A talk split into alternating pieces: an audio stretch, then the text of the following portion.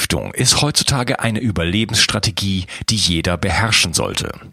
Leider gibt es in kaum einem Bereich so viele Unsicherheiten. Ich möchte dich mit meinem Buch Richtig entgiften sicher durch deine Entgiftung führen. Du bekommst ein einzigartiges Protokoll, das von führenden Umweltmedizinern bestätigt wurde und viel Lob erhalten hat. Dazu gebe ich dir sämtliche Produktlinks inklusive Gutscheincodes, sodass das Buch für dich praktisch umsonst ist. Was es genau damit auf sich hat, erkläre ich dir in einem Video auf www.bio360.de slash richtig entgiften. Den Link findest du gleich unten in der Beschreibung. Bio 360. Zurück ins Leben. Komm mit mir auf eine Reise. Eine Reise zu mehr Energie und fantastischer Gesundheit. Ich möchte dir das Wissen und den Mut vermitteln, den ich gebraucht hätte, als ich ganz unten war. Dabei will ich dir helfen, wieder richtig in deine Energie zu kommen. Zurück ins Leben. Hallo ihr Lieben. Mein heutiger Gast arbeitete zehn Jahre an der Seite des japanischen Wasserforschers Masaru Emoto. Bis zum heutigen Tag betreibt er ein Labor, in dem er Wasserkristalle herstellt und fotografiert. Heute soll es aber um sein Herzensprojekt gehen. Dieses Projekt heißt Sound of Soul und damit kann man sein Herz zum Singen bringen. Begrüße mit mir Rasmus Gaub Berghausen. Hallo Rasmus. Hallo Unkas, freue mich mit dir wieder zu sprechen. Ja, ich freue mich auch. Und der Hintergrund, dass wir heute wieder miteinander, wieder miteinander reden, ist derjenige, dass wir schon ein Interview gemacht haben. Das hieß äh, Wasser und Schwingung. Und ähm, nachdem ja so unsere Zeit, sage ich jetzt mal, abgelaufen war, äh, war nicht mal die Hälfte aller Fragen durch, weil wir uns so viel zu erzählen hatten und äh, ja so tief in dieses faszinierende äh, Thema Wasser, Schwingung, Kohärenz und so weiter äh, eingestiegen sind. Und wir sind nicht mal dazu gekommen, äh, uns wirklich mal über dein eigentliches äh, heut, äh, heutiges Projekt sozusagen zu unterhalten. Und ähm, obwohl ich gerne mit dir über das Wasserthema noch weitersprechen äh, würde oder gerne gerne ja gerne sprechen würde, äh, möchte ich heute eigentlich mit deinem Projekt anfangen, damit das nicht zu kurz kommt. Und vielleicht können wir noch ein paar Wasserfragen äh, gegen Ende machen.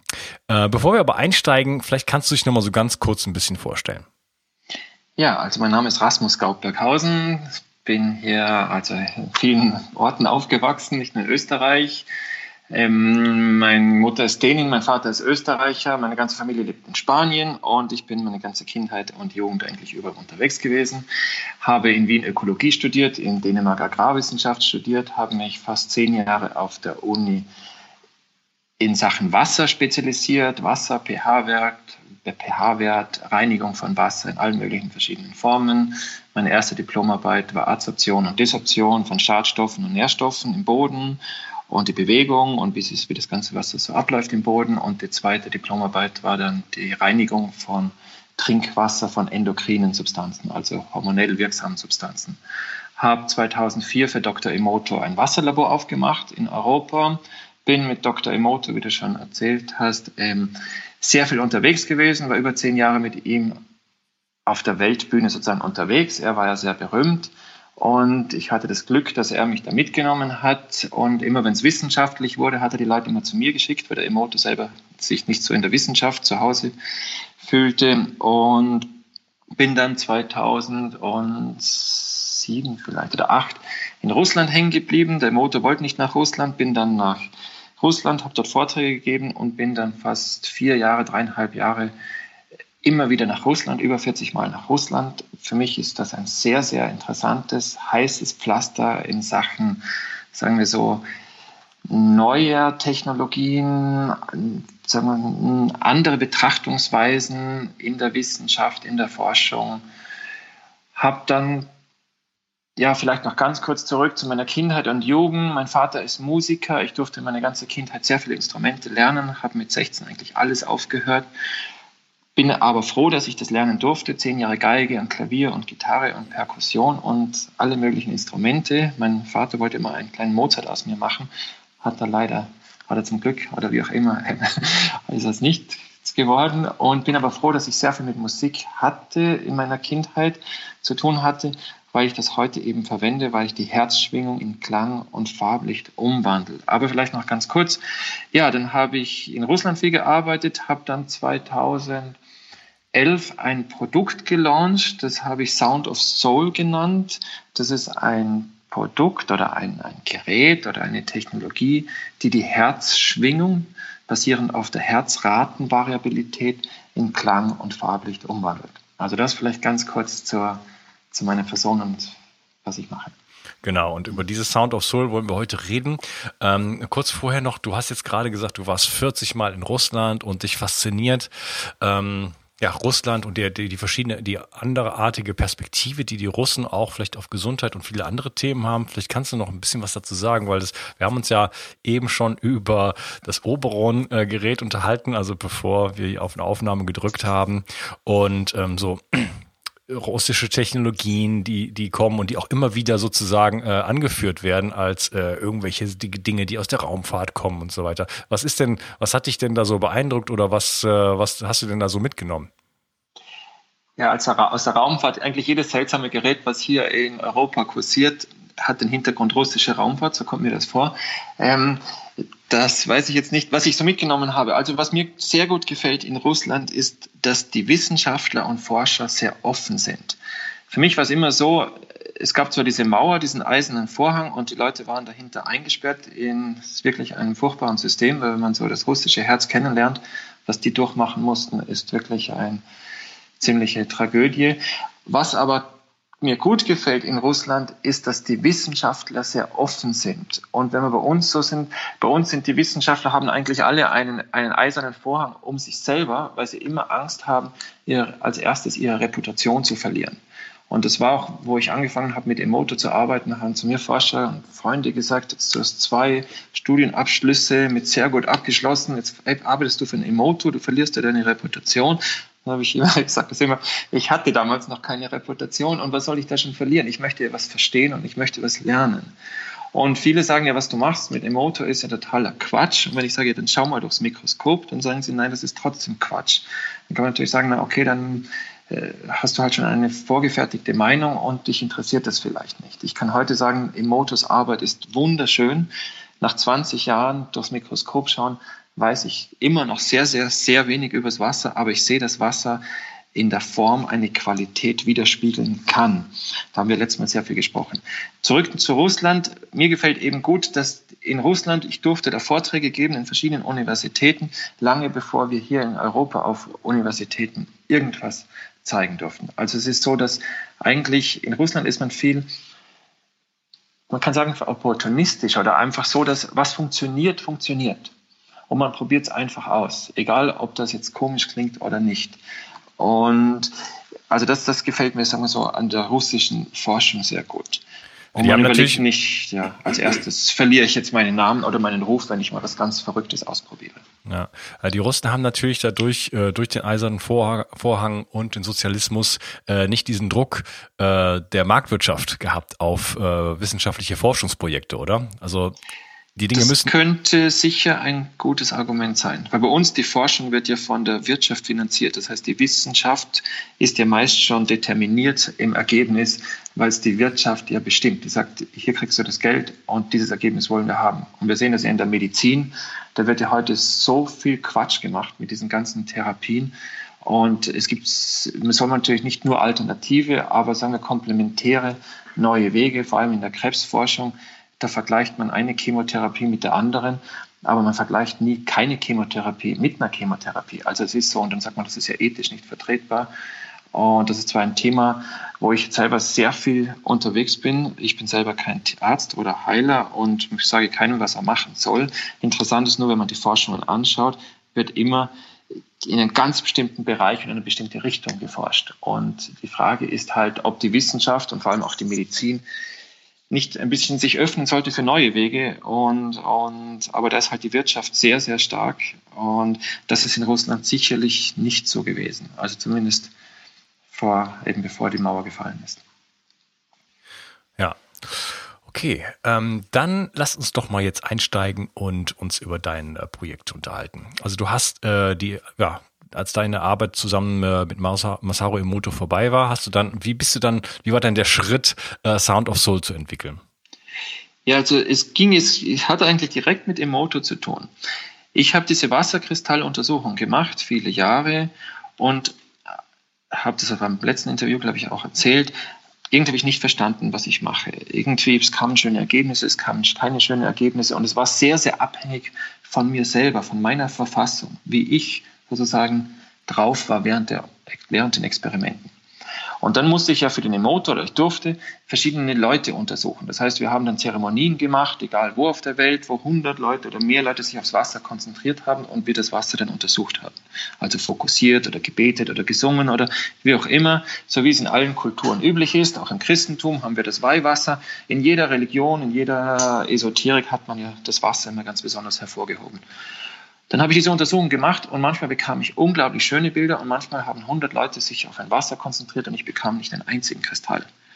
Manchmal bekam ich selber, ich habe ein Wasser untersucht und es ging sehr, sehr gut an dem einen Tag und am anderen Tag ging es fast gar nicht. Und ich habe gedacht, das ist ja komisch, das ist ja nicht wissenschaftlich. Wie soll ich da arbeiten, wenn ich nicht immer dasselbe Ergebnisse bekomme? Und dann habe ich mir überlegt, was können da die Einflussfaktoren sein, dass ich eben nicht immer dasselbe Ergebnisse bekomme, weil das Wasser ist ja chemisch betrachtet dasselbe viele, viele, viele Komponenten, die wir versuchen zu isolieren und eruieren. Und da kann natürlich der Luftdruck und das Wetter und von mir aus die, die Planetenkonstellation und was auch immer. Aber ich habe gesehen, der größte Einfluss bin ich selber, der Laborant, der das Wasser untersucht. Und dann haben wir gedacht, was ist jetzt da so ausschlaggebend? Bis ich darauf gekommen bin, dass eigentlich der Ratio sozusagen der Hauptverursacher ist für die Ergebnisse, ob sie gut sind oder nicht. Das heißt, in dem Moment, wo ich in den Kopf gehe und das Wasser verändern will, passiert fast gar nichts. In dem Moment, wo ich vollkommen präsent bin, verändere ich das Wasser. Und das, was das ging so über mehrere Jahre, sehr seltsam. Es, viele Menschen schreiben Bücher darüber, wie der Eckhart Tolle oder der Krishnamurti oder andere Menschen über dieses Jetzt, über die Gegenwart. Und für mich ist das Interessante, dass der Kopf, der trennt mich von dir. Wenn ich mit meiner Frau tanze und ich überlege, wo ist mein nächster Schritt, steige ich ihr auf den Fuß. Das heißt, der Kopf ist für mich zwar in der Evolution, kann man sagen, das Bestentwickelte, der, der Ratio, das Denken, der Intellekt, aber vielleicht ist es auch das Unterentwickelste, weil das zuletzt Entwickelte ist. Ja, also so wie ein Auto mit Kinderkrankheiten. und jetzt ist, heißt, das heißt, wenn ich jetzt auf das Wasser fokussiere und ich möchte einen schönen Kristall machen, also ich habe diese Intention, es muss schön werden, dann passiert eigentlich gar nichts. Und das heißt, der Ratio, der trennt mich. Und ist jetzt, was, jetzt müssen wir vielleicht ein bisschen ausholen, was ist Kohärenz? Kohärenz heißt, dass eine Schwingung mit einer anderen Schwingung kommuniziert, also Kommunion empfängt, der eine empfängt den anderen und die, wenn man so will, schunkeln sich ein, so wie im bayerischen Bierhaus. Da schunkeln sich die ganzen Leute ein. Wenn ich mit meiner Frau tanze, reagiert sie auf mich und ich reagiere auf sie. Und jetzt ist das Interessante, dass der Kopf ein Hindernis darstellt. Wenn du zu einem schönen Lied klatscht und wir alle in einer großen Gruppe sitzen und klatschen und singen und lachen, dann klatschen wir alle wunderbar zusammen. Aber wenn du denkst, wann ist mein nächster Einsatz, wann ist mein nächster Klatscher, dann bist du aus der Gruppe draußen. Kennst du sicher, oder? Oder wenn du Perkussion machst, du klopfst schön zu einem Lied und jetzt denkst du, wann ist mein nächster Einsatz, dann bist du sofort draußen. Ja, aus das, dem Rhythmus. Genau, in der Musik und auch im Tanz ist das absolut. absolut ganz genau. Und das ist aber ganz eine interessante Erkenntnis. Das heißt, das ist das Hirn, der Ratio hat eine, eine Schwäche und zwar kohärent zu werden. Der Ratio, der trennt mich von dir, der trennt mich von meiner Frau, der trennt mich von meinen Mitmenschen, der schafft die Dualität, du und ich, der schafft auch den Glauben. Der Glaube ist immer im Kopf entstanden. Das heißt, Gott und ich oder die anderen Menschen und ich oder das Alleinsein. Und ich und das ganze Universum, wie auch immer. Das heißt, wenn ich jetzt diesen Wasserkristall nehme, wenn ich das Wasser nehme, ich sitze vor dem Wasser und meditiere. Ich hatte einen im Labor, habe ich glaube beim letzten Interview auch erzählt, der saß ein, zwei Wochen vor dem Lourdwasser, hat meditiert und bekam nicht einen einzigen Kristall raus. Und dann sage ich immer, da kann das Lourdwasser nichts dafür. Aber wenn der nicht in Kohärenz gehen kann, das heißt, wenn der so sehr im Kopf ist und das Wasser verändern möchte, dann passiert eben nichts. Wie sieht denn das Lourdwasser aus, wenn es alleine gelassen wird? Ja, aber alleine gibt es nicht. Okay. Weil alleine, weil du immer ein Teil davon bist. Mhm. Und allein heißt ja all eins. Und alleins ist ja wieder alles.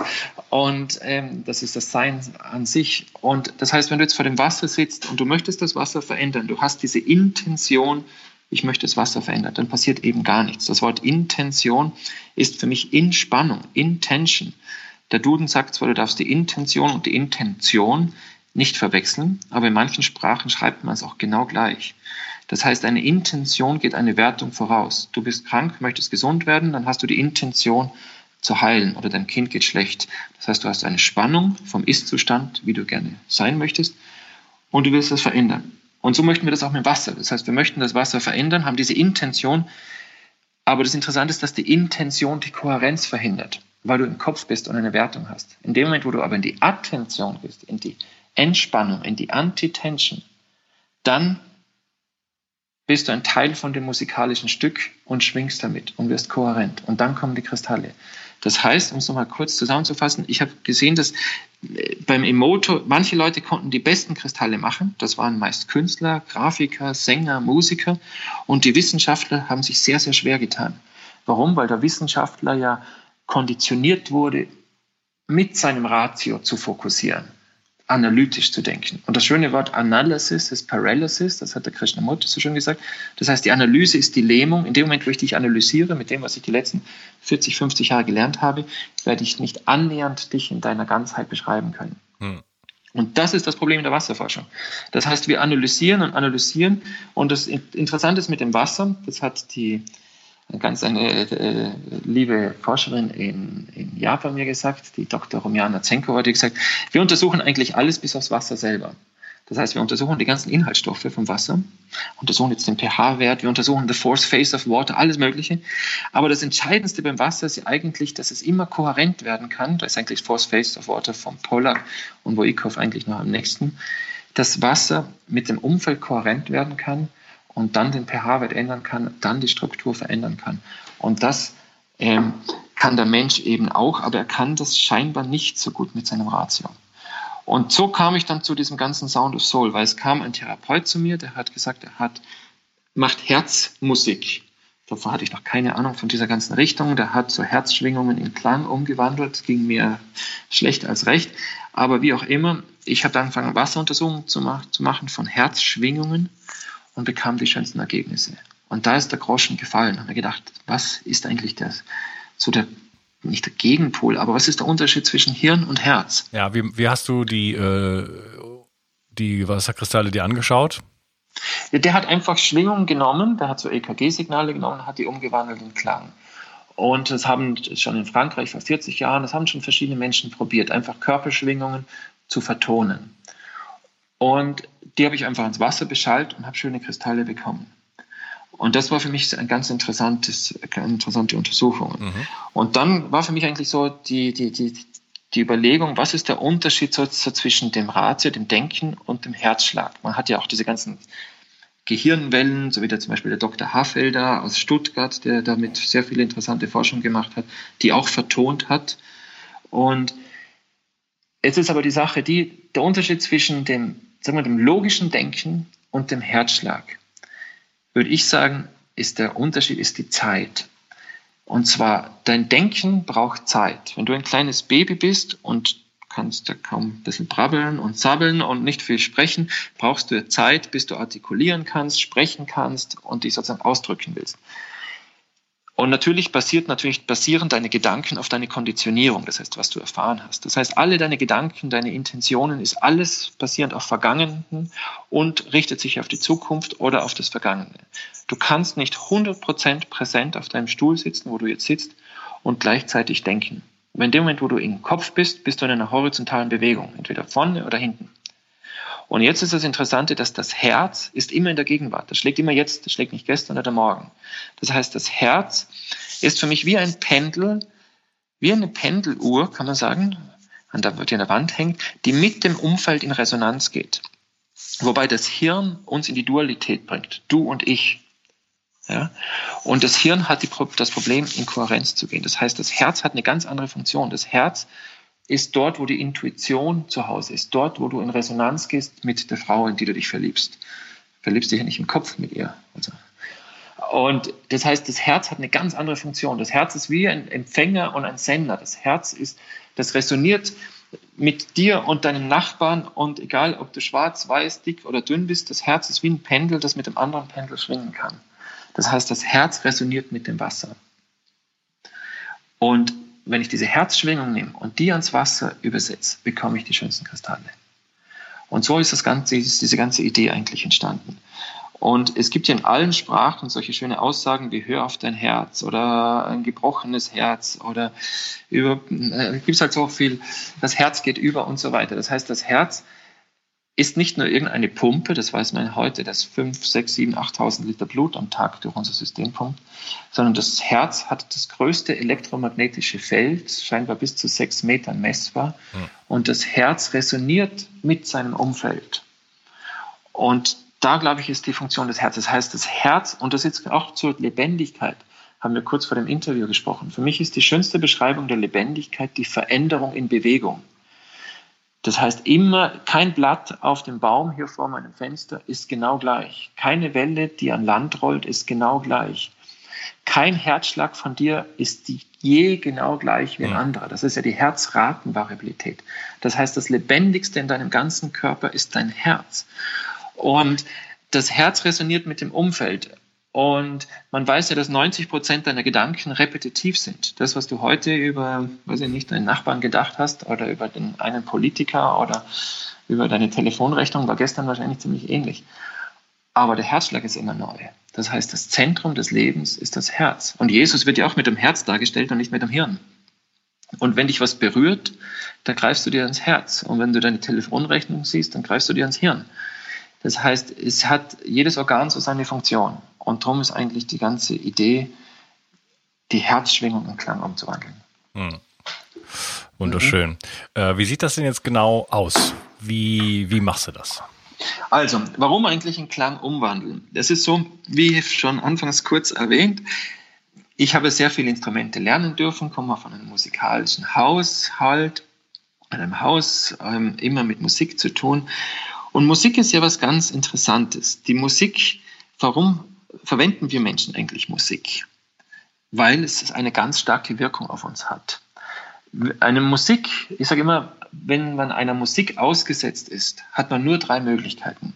Entweder man schwingt mit der Musik, man verlässt sie, das heißt, ich verlasse den Raum, wo die Musik gerade läuft, oder ich schalte sie aus. Ich kann nicht in einem Raum sitzen, schönes, schöner Walzer von Strauß läuft gerade, und kann ich sagen, mir ist das egal. Dann werde ich im Dreivierteltakt dazu anfangen zu schwingen. Weil Kohärenz bedeutet, dass meine Schwingung und die Schwingung von dem Kassettenrekorder oder CD-Player oder was auch immer versucht zu interagieren. Das heißt, wir werden kohärent. Der Eckhart Tolle sagt sehr schön, in einer Situation haben wir drei Möglichkeiten. Hm. Verändere sie, verlasse sie oder akzeptiere sie. Das ist genau so genau rein gleich, physikalisch. Ja. genau dasselbe. Das heißt, wenn du Schwingung ausgesetzt bist, ähm, das musst du dich dir anpassen oder du verlässt sie. Und jetzt ist es so, die Musik, die älteste Form der Therapie, der Heilung war immer die Musik, egal wo auf der Welt. Und jede Mutter, was macht jede Mutter, wenn das Baby krank ist? Es nimmt, die Mutter nimmt das Baby auf den Arm und legt das Baby genau aufs Herz. Man muss das mal beobachten. Es legt es nicht auf die rechte Seite, sondern sie legt das Baby auf die linke Seite. Und was macht die Mama? Sie fängt an zu summen. Sie legt das Herz des Babys auf ihr Herz und sie fängt an zu summen. Das ist, kann man sagen, ist die älteste Form der Musiktherapie. Sie versucht dem Baby eine Komfortzone zu schaffen, ein vertrauenswerter, ruhiger, entspannender, in der Medizin würden wir sagen, ein Bereich, wo der Parasympathikus wieder aus, wie heißt das, sich ausweiten kann, äh, wo das Baby sich eben wohlfühlt. Hm. Und das Summen, so wie eine Katze, die schnurrt, das Summen ist sozusagen ein, einfach ein ganz ein entspanntes Loslassen. Und also das ist, und jede Therapie auf der Welt, ganz egal wo, hat seinen Ursprung immer in der Musik. Und es gibt einen ganz schönen Satz, ich glaube, der ist von Neil Diamond, aber vielleicht auch, äh, muss man nachschauen, der heißt, ähm, als sich die Medizin von der Musik trennte, büßte sie ihre Seele ein. Das finde ich ein sehr, sehr schöner Satz, weil früher scheinbar in der Medizin die Musik nicht wegzudenken war. Heute hat ja, wenn man in ein Krankenhaus geht, ich, sieht man selten einen Musiker und selten Entspannung, sondern es wird ja eigentlich nur von außen Symptome werden bekämpft. Aber wenn man jetzt den ganzen Körper anschaut, unser ganzer Körper ist ja wie ein Orchester, ist ja in Intervallen aufgebaut, ist voller Wasser, das auf Musik reagiert. Wasser reagiert auf Schwingung, ändert den pH-Wert, wie wir jetzt von verschiedenen Forschern inzwischen wissen. Das heißt, Musik hat einen ganz, ganz starken Einfluss auf uns. Und da gibt es ja jede Menge Forscher. Ich habe gerade jetzt vor ein paar Tagen wieder einen Artikel bekommen von, einem, von einer Forschung, wie Musik ganz stark auf unseren Körper wirkt. Also das, das ist ja, das weiß man ja heute. Und ja, und so ist einfach, dass wir die Herzschwingung in Klang umwandeln. Und jetzt natürlich die Frage, warum soll ich deine Herzschwingung in Klang umwandeln? Warum sollen wir nicht einfach Mozart hören oder Beethoven oder sonst irgendwelche, irgendeine schöne Musik? Und da ist für mich ganz entscheidend, sind zwei Faktoren. Das eine ist die Dualität und das andere ist der Mitnahmeeffekt. Die Dualität, wenn es dir ganz schlecht geht und ich sage, lieber Unkas, hör keine Ahnung, von Vivaldi, ähm, die vier Jahreszeiten, dann wirst du sagen, ja, die sind wunderschön, höre ich mir gerne an, aber du bist trotzdem in der Dualität. Du sagst, mir geht's schlecht und Vivaldi ist schön. Wenn ich aber zeigen kann, dass jeder Mensch, egal wie gesund oder krank er ist, weil krank ist eine Definition, egal wo, er, wo ich ihn abhole, das Herz ist immer schön, wenn ich das in den Ton umwandle. Dann hebe ich die Dualität auf, dann, weil das Herz versucht, den Menschen immer zu heilen mit jedem Herzschlag. Und wenn, also das ist die Dualität. Ich kann sagen, jeder Mensch ist einzigartig und schön. Auch egal, wenn der 70, 80, 90 Jahre alt ist und irgendeine schwere Krankheit diagnostiziert bekommen hat, wenn ich seine Herzschwingung in Klang umwandle, kann ich die schönsten Klänge erzeugen. Und das zweite ist der Mitnahmeeffekt. Wenn ich dir, wie vorhin gesagt, vom Strauß den Walzer vorspiele, dann musst du dich den Schwingungen anpassen. Wenn ich jetzt aber deine Schwingung nehme, und mein Ansatz ist der, es gibt nichts Besseres im ganzen Universum als deine eigene Schwingung. Das heißt, du musst dich der nicht anpassen. Wenn ich deine Schwingung nehme und sie dir widerspiegle, verstärke ich sozusagen die Wirkung des Herzens und du erlebst dich einfach im Hier und Jetzt und ich sehe, wie die Herzratenmobilität sich verändert. Ja, du hast jetzt schon ein paar Mal die Herzratenvariabilität erwähnt. Ähm, vielleicht könntest du die mal kurz erklären. Also Herzratenmobilität, das ist ein ganz spannendes Gebiet. Das Interessante ist, dass selbst viele Ärzte die gar nicht kennen. Herzratenvariabilität ist geschichtlich eigentlich schon sehr, sehr lange dokumentiert. Und zwar hat vor ca. 1000, 7800 Jahren ein chinesischer Arzt, und scheinbar war das der, der Leibarzt vom, vom Kaiser von China damals, der Wang Shui, der hat so einen Satz gesagt, wenn das Herz ganz regelmäßig anfängt zu schlagen, stirbt der Patient in wenigen Tagen. Da gibt es einen Satz, wenn der Herzschlag so gleichmäßig wird wie das Pochen des Spechtes am Baum oder die Regentropfen auf dem Dach, dann stirbt der Patient in wenigen Tagen. Heute weiß man, dass die Übersetzung nicht ganz richtig ist, aber ist egal, man weiß, dass je weniger variabel dein Herzschlag wird, desto mehr Symptome treten auf. Das heißt, Herzratenmobilität heißt, wenn der Sinusknoten sozusagen zur Systole sagt, pumpt das sauerstoffgesättigte Blut wieder in deinen Körper. Also wir haben natürlich so das ganze EKG-Signal, aber wenn man diese R-Zacke, das heißt diesen stärksten Impuls, wenn man den misst, das ist so wie wenn ich den Finger jetzt auf deinen Puls lege, dann messe ich ja deinen Puls, deinen Herzschlag. Und jetzt, wenn man das ganz genau misst, dann kann man eben sehen, dass das Herz nicht genau gleichmäßig schlägt, sondern variabel. Das heißt, der Abstand von einem Herzschlag zum nächsten ist ein bisschen anders als der darauffolgende zum übernächsten. Also sagen wir, der eine Herzschlag zum einen braucht 700 Millisekunden, der nächste 850, der nächste 735, der nächste 920. Das heißt immer leicht unterschiedlich. Und das macht natürlich seinen Sinn. Warum? Weil das Herz muss ja auf alles reagieren. Wenn du einatmest, da sprechen wir von der respiratorischen Sinusarrhythmie, dann fließt Blut vermehrt in die Lunge. Das Herz muss schneller schlagen, um sozusagen den Druck auszugleichen. Wenn du wieder ausatmest, fließt bis zu 700, 800 Milliliter Blut von der Lunge wieder in dein System zurück. Das Herz muss langsamer schlagen, damit nicht sozusagen ein Überdruck entsteht. Und der Herzschlag reagiert von der Geschwindigkeit also ganz schnell und sofort auf deine Atmung. Aber der Herzschlag reagiert auf viel mehr. Der reagiert natürlich auf alle anderen Faktoren. Ganz stark eben reagiert der Herzschlag auf deine Gedanken. In dem Moment, wo du anfängst zu denken, wird der Herzschlag gleichmäßiger. In dem Moment, wo du in die Gegenwart kommst, in die Präsenz, in die Gegenwart, in das, das schöne Wort Präsenz ist die Gegenwart und das, auch das Geschenk, the present. Das präsent. Das heißt, in dem Moment, wo du in die Gegenwart gehst, wird dein Herz variabel. Das heißt, wir sehen mit unserer Technologie, in dem Moment, wo du loslässt, nimmt oder wird deine Variabilität größer. Also Herzratenmobilität heißt einfach nur kurz zusammengefasst, dass das Herz nicht gleichmäßig schlägt, sondern immer variabel schlägt und, auf, und das seinen Sinn hat, weil das Herz auf äußere Faktoren reagiert und sich damit anpassen kann. Und je variabler der Herzschlag, das weiß man heute, es gibt über 23.000 Studien laut PubMed. PubMed ist so eine Internetplattform, wo man Studien eben publizieren kann und nachlesen kann, gibt es über 23.000 Studien schon zur Herzratenvariabilität. Und wie gesagt, je variabler das Herz, desto besser. Ja, ist das der einzige Parameter, den du dann übersetzt in, in, äh, in Musik? Ja, also es ist so, wir nehmen die Herzratenvariabilität, übersetzen die in Klang und Farblicht. Jetzt messen wir die Herzratenvariabilität, wird im autonomen Nervensystem zwischen 0,003 und 0,4 Hertz gemessen. Das ist der sympathische und der parasympathische Bereich. Also man kann auch schon weiter raufgehen bis 0,5, aber das ist circa der Bereich, der gemessen wird. Und jetzt muss man das so verstehen. Wenn du eine Stimmgabel hast und du schlägst die an und du hast eine zweite Stimmgabel, die genau gleich schwingt, dieselbe, denselben Ton hat. Du schlägst die eine an, dann schwingt die zweite Stimmgabel von selber mit. Das heißt, die wird resonant, die resoniert und fängt an selber zu schwimmen. Man kann das auch anders sehen, das kann ich allen Zuhörern mal empfehlen, wenn ihr ein Klavier zu Hause habt, also mit Saiten, nicht ein E-Piano, ihr macht den Deckel auf, drückt auf das Pedal, damit alle Saiten frei schwingen können, ausschwingen können. Und ihr schlägt von mir das C an, egal welchen Ton, dann werdet ihr sehen, dass jede Oktave, also wenn wir das C nehmen, das nächste C, das übernächste C, das überübernächste C und so weiter, die fangen von selber an zu schwingen, weil sie resonieren. Man kann das eben testen, du schlägst das C an, gehst mit dem Fingernagel, berührst du alle Seiten, dann wirst du sehen, dass das nächste C, obwohl du es gar nicht angeschlagen hast, an deinem Fingernagel scheppert, also vibriert und das übernächste C und so weiter. Das heißt, die haben alle von selber angefangen mitzuschwingen. Warum?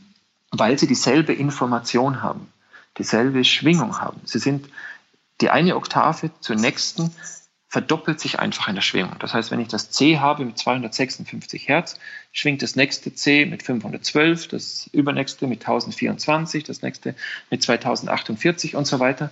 Und die resonieren. Das heißt, ich kann die Herzschwingung eines Menschen nehmen und die in Klang und in Farblicht hochoktavieren, einfach durch den Verdoppelungsprozess.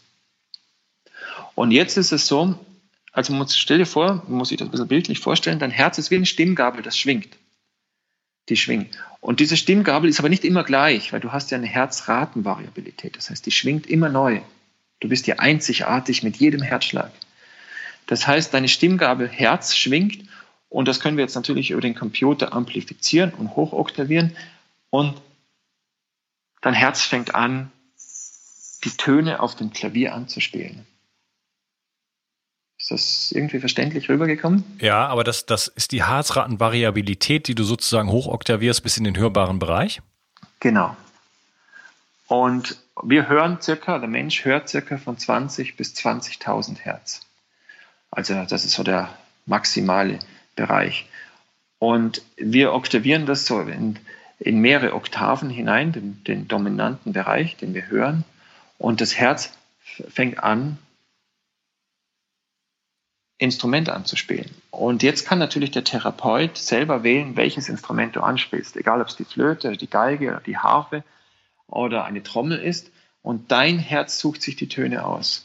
Und mein, die Idee dahinter, und wenn ich natürlich jetzt, wenn dein Herz den Ton C anspielt, 256, und wenn ich das weiter hoch oktaviere, 512 und so weiter, bis in Trillionen Hertz, dann leuchtet die Lampe plötzlich grün. Da hat Hans Cousteau schon schön gearbeitet mit den Platen, Planetentönen und Farben. Und man, es ist eigentlich ganz einfache Mathematik. Warum ist das Herz, der Herzchakra grün? Weil wenn du die Zahl 1 nimmst, die Mathematik fängt mit der Zahl 1 an, und du sagst, du hast eine Seite, sagen wir eine Gitarrenseite, die schwingt einmal. Jetzt halbiere ich die, dann schwingt die Hälfte doppelt so schnell, zweimal. Jetzt halbiere ich die wieder, dann schwingt die viermal, halbiere sie wieder, acht, 16, 32, 64, 128, 256 und ich bin beim Ton C. Das heißt, der Ton C ist der erste Ton sozusagen auf dem Klavier und ist repräsentiert auch die Zahl 1. Und wenn ich den Ton C weiter hochoktaviere, dann komme ich irgendwann ins grüne, ins grüne Licht. Das heißt, das Interessante ist, das erste Organ, das sich bildet, ist das Herz. Und das Herz ist grün bei den Indern. Das heißt, die Inder, wie sie es ausgerechnet haben oder intuitiv bekommen haben, ist mir ein Rätsel. Aber auf jeden Fall ist interessant, dass das Herzchakra grün ist. Das heißt, dass ähm, wenn du es äh, oktavierst, das überspringt dann alle anderen sichtbaren Farben? Ja, das kannst du ganz einfach ausrechnen. Das kannst du dann für, die, für, für den Ton C, D, E, F, G, A, H, C ausrechnen und kriegst die ganzen Farben. Und dann kriegst du halt für 432 Hertz, zum Beispiel für den Ton A, kriegst du so ein Gelb-Orange. Und das ist einfach die, die Hochoktavierung der Schwingung. Wenn du 432 hochoktavierst, dann kannst du das äh, ausrechnen und dann kriegst du die, die, die, die, das Licht. Du kannst es dann mit der Lichtgeschwindigkeit dividieren und, und dann bekommst du die Farbe. Hm, witzig. Als Kind habe ich schon immer äh, zum Beispiel Zahlen bestimmte Farben zugewiesen und war völlig klar darüber, dass die Farben so sein müssen. Wenn dann andere gesagt haben, nee, nee, also für mich ist das so und so, das kann nicht sein. es gibt natürlich Diskussionen, ob der, der, Ton C grün ist oder aber rot ist. Das kommt auf die Rechenweise drauf an. Und es ist so wie wenn du ein, das parallel verschiebst, das Ganze. Aber für mich fängt die Mathematik mit der Zahl 1 an, wie ein Universum. Das heißt, mit einem Herz, sagen wir eine Schwingung, eine Schwingung pro Sekunde. Und wenn du das dann hochoktavierst, kommst du eben genau auf 256 und dann kommt man genau auf die Farbe grün. Mhm. Und so machen wir das eben. Und das heißt, das Herz des Menschen fängt einfach an zu spielen, Klänge zu spielen und der Mensch erlebt sich auch in seinen Farben. Das heißt, ich möchte dich ins Meer deiner Schwingungen und deiner, deine, deine Schwingungen werfen. Und die genau. Schwingungen, die du am besten verstehst, die jeder versteht, du, das Baby, das Kind, der Hund, das, das Baby im Bauch, das Pferd, ganz egal, das ist eben Klang und Farbe das ist, sind die, die brauchst du gar nicht lernen, weil du ja. sofort darauf reagierst. Ja, und was es mit diesem Meer der Schwingung auf sich hat und wie sich das anfühlt und was das mit mir macht, äh, da möchte ich gerne mit dir weiter drüber sprechen in einem nächsten Teil. Ich danke dir erstmal, dass du heute dabei warst und wir sprechen uns gleich wieder. Tschüss. Danke. Entgiftung ist heutzutage eine Überlebensstrategie, die jeder beherrschen sollte. Leider gibt es in kaum einem Bereich so viele Unsicherheiten. Ich möchte dich mit meinem Buch Richtig entgiften sicher durch deine Entgiftung führen. Du bekommst ein einzigartiges Protokoll, das von führenden Umweltmedizinern bestätigt wurde und viel Lob erhalten hat. Dazu gebe ich dir sämtliche Produktlinks inklusive Gutscheincodes, sodass das Buch für dich praktisch umsonst ist. Was es genau damit auf sich hat, erkläre ich dir in einem Video auf www.bio360.de slash richtig entgiften. Den Link findest du gleich unten in der Beschreibung. Bio 360. Zurück ins Leben. Komm mit mir auf eine Reise. Eine Reise zu mehr Energie und fantastischer Gesundheit. Ich möchte dir das Wissen und den Mut vermitteln, den ich gebraucht hätte, als ich ganz unten war. Dabei will ich dir helfen, wieder richtig in deine Energie zu kommen. Zurück ins Leben.